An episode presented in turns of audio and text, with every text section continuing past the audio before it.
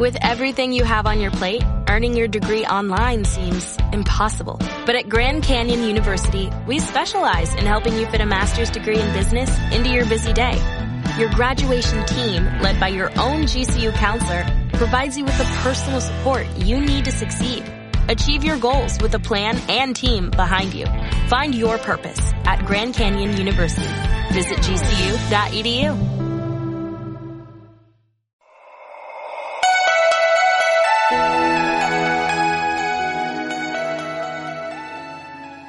Y Jabes fue más ilustre que sus hermanos, y su madre lo llamó Jabes diciendo, porque lo di a luz con dolor. Jabes invocó al Dios de Israel diciendo, Oh, si en verdad me bendijeras, ensancharas mi territorio, y tu mano estuviera conmigo, y me guardaras del mal para que no me causara dolor. La Biblia dice, Dios le concedió lo que pidió.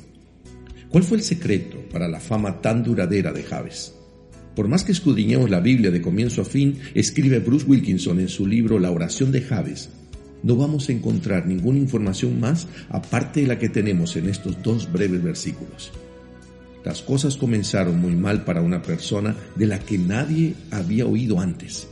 Pronunció una oración muy poco común de cuatro pequeñas frases, pero todo terminó extraordinariamente bien. Con toda claridad, el resultado se puede rastrear desde su oración.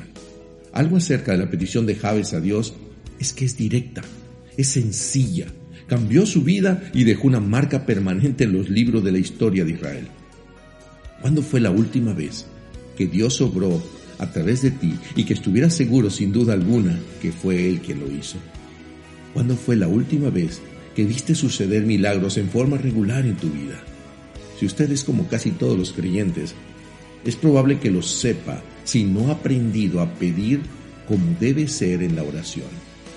La primera petición de Jabes fue, oh, si en verdad me bendijeras. Bendecir en el sentido bíblico quiere decir pedir o impartir un favor sobrenatural. Cuando suplicamos la bendición de Dios, no solicitamos más de lo que nos es posible conseguir.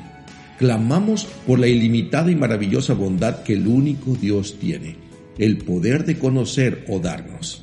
A esta clase de riqueza se refiere el escritor bíblico cuando dice, la bendición del Señor es nuestra mayor riqueza.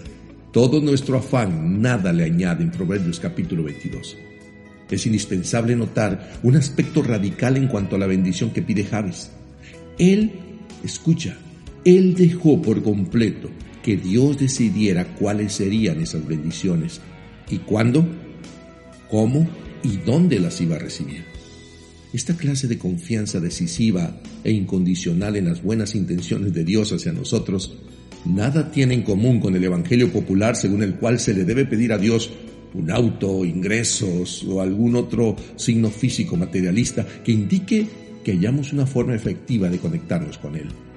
En vez de eso, escribe el Dr. Wilkinson, la bendición de Javes se enfoca en nuestro deseo respecto a nosotros mismos de nada más o nada menos sino exclusivamente en lo que Dios desea para nosotros. En momentos como este, cuando buscamos la bendición de Dios como un valor concluyente en la vida, nos internamos por completo en el río de su voluntad, su poder y sus propósitos para nosotros. Todas nuestras necesidades vienen a ser secundarias ante lo que realmente queremos, que no es otra cosa que llegar a sumergirnos de tal modo y absoluto en lo que Dios trata de hacer en nosotros, por medio de nosotros y alrededor de nosotros. Y todo, sobre todo, para su gloria.